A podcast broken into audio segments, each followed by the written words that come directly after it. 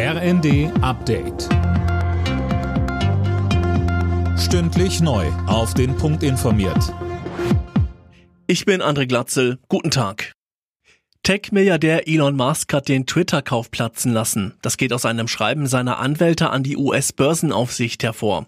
Anna Löwer mit den Hintergründen. Demnach wirft Musk dem Unternehmen vor, nur unvollständige Informationen zur Zahl von Fake-Accounts auf Twitter herausgegeben zu haben und will die abgemachten 44 Milliarden Dollar nicht mehr zahlen. Dagegen will Twitter jetzt vorgehen und Musk juristisch zum Kauf zwingen. Eine von beiden Seiten getroffene Vereinbarung sieht eine Entschädigung von bis zu einer Milliarde Dollar vor, wenn sich eine Partei zurückzieht. Analysten befürchten jahrelange juristische Auseinandersetzungen.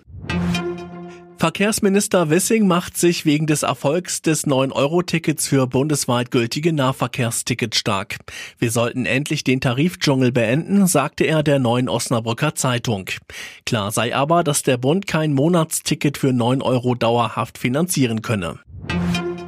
Der Deutsche Mieterbund befürchtet wegen der Gaskrise den finanziellen Kollaps von Millionen Haushalten. Das berichtet die Bild. Max Linden mit den Einzelheiten. Der starke Kostenanstieg könnte nicht weniger als den Ruin für Millionen Mieter bedeuten, sagte der Präsident des Mieterbundes Siebenkotten der Bild.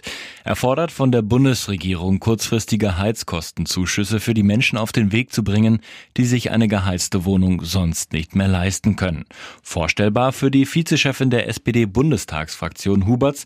Sie spricht sich in der Bild für einen Wohnungskündigungsstopp aus, damit niemand auf der Straße landet.